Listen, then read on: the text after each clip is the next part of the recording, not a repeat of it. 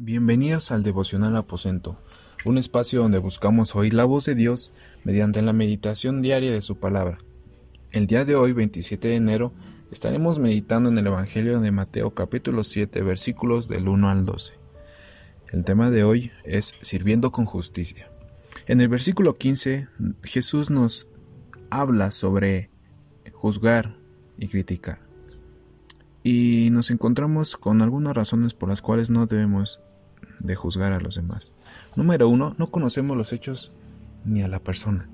No conocemos las circunstancias ni el temperamento de la persona. Cada uno de nosotros se comporta de una forma diferente, mucho menos la fuerza de sus tentaciones a las que se enfrentan día con día.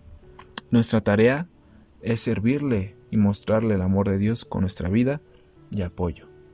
También Solo Dios puede juzgar. Ninguno de nosotros tiene el derecho ni la facultad para juzgar a los demás. ¿Y por qué?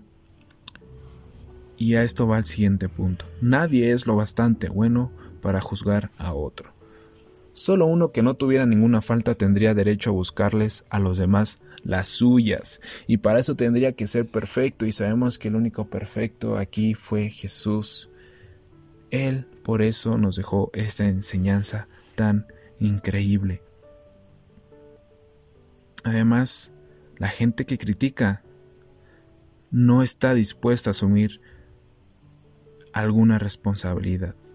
Si tú no estás sirviendo dentro de tu iglesia o no le estás sirviendo a los demás, yo te invito a que reflexiones en esto.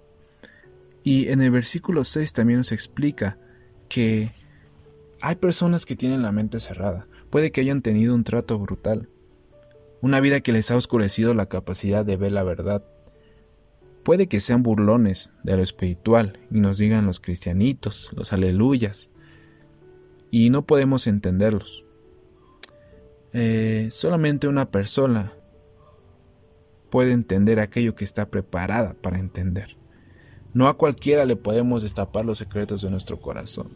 Y si esta persona no recibe el Evangelio, ¿qué podemos hacer por ellas? Ah, muy simple. No dejar de orar por cada una de estas personas.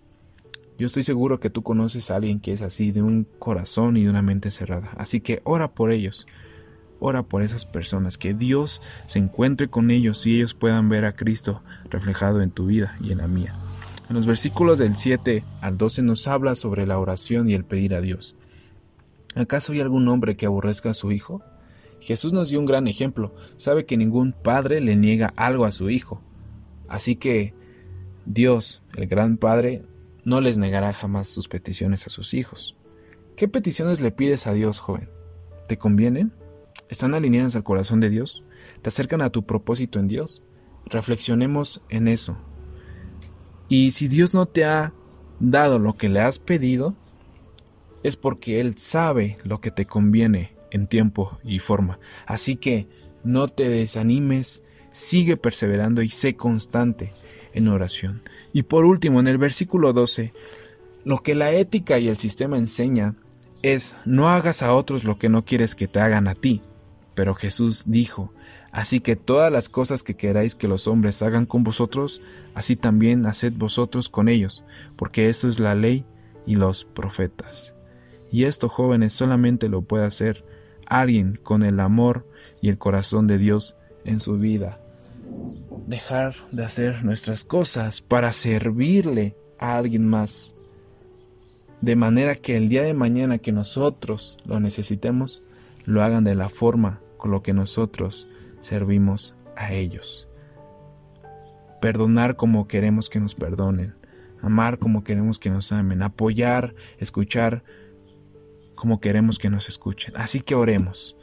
Padre, te doy gracias en esta hora, gracias por este momento, Señor. Yo te pido, Padre, que tu amor y tu corazón, tu paciencia, tu bondad y todos los frutos de tu Espíritu Santo estén en mi vida, Señor, para que yo pueda eh, dejar de juzgar y criticar, Padre, y al contrario, pueda yo mostrar ese amor y pueda ayudar y servir a las demás personas, Padre.